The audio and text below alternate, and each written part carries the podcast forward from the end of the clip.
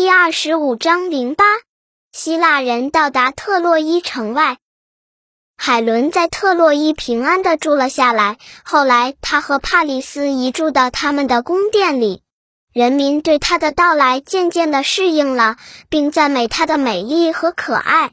因此，希腊人的战船出现在特洛伊的海岸时，城里的居民也不再像从前那样恐惧了。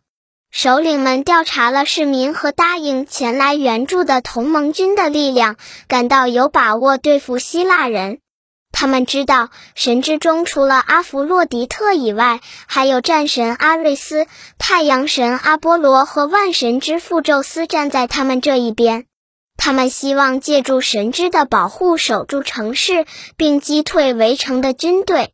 国王普里阿摩斯虽已年迈，不能作战，但他有五十个儿子，其中十九个儿子是赫卡柏所生。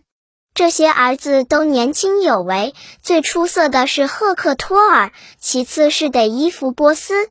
此外，还有预言家赫勒诺斯、帕蒙、波吕特斯、安提福斯、希波诺斯和俊美的特洛伊罗斯。在他的身旁还有四个可爱的女儿，即克瑞乌萨、劳迪克、卡珊德拉和波吕克瑟娜。他们在少女时就以美貌出众而闻名。部队早已进入战斗状态。赫克托尔担任最高统帅，率领全军迎敌。辅佐他的是达尔达尼亚人安涅阿斯，他是国王普里阿摩斯的女婿，克瑞乌萨的丈夫，女神阿弗洛狄特和老英雄安喀塞斯的儿子。安喀塞斯是特洛伊人以为骄傲的先辈。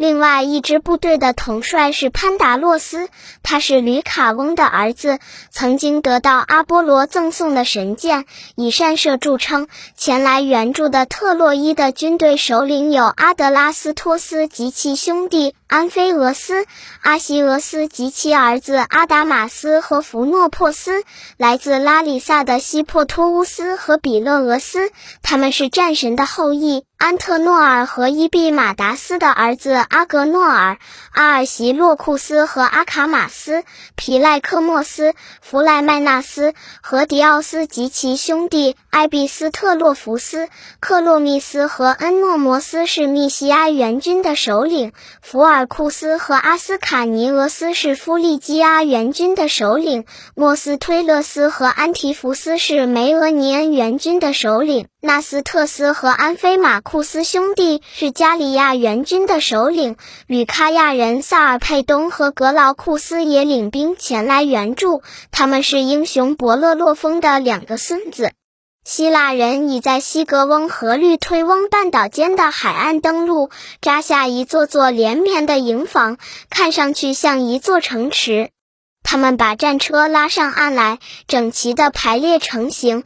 各支军队的战船按拖上岸时的先后次序排成纵队，船只下都用石块垫着，免得船底受潮腐烂。在双方交战前，希腊人惊喜地接待了一位远道而来的贵客，这是密西埃国王推勒福斯。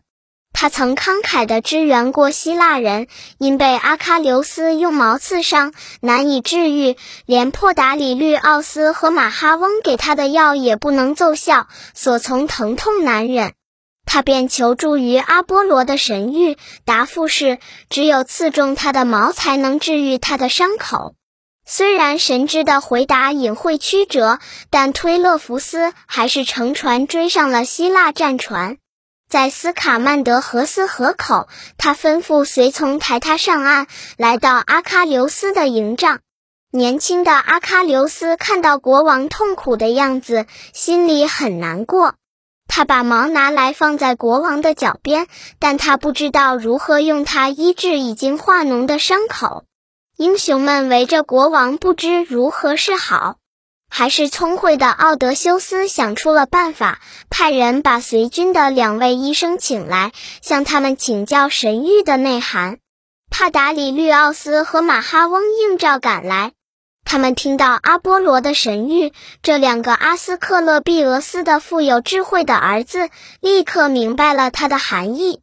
他们从阿喀琉斯的毛上搓下一点铁屑，小心地敷在伤口上，顿时出现了奇迹。铁屑刚刚撒入化脓的伤口，伤口便在英雄们的眼前愈合了。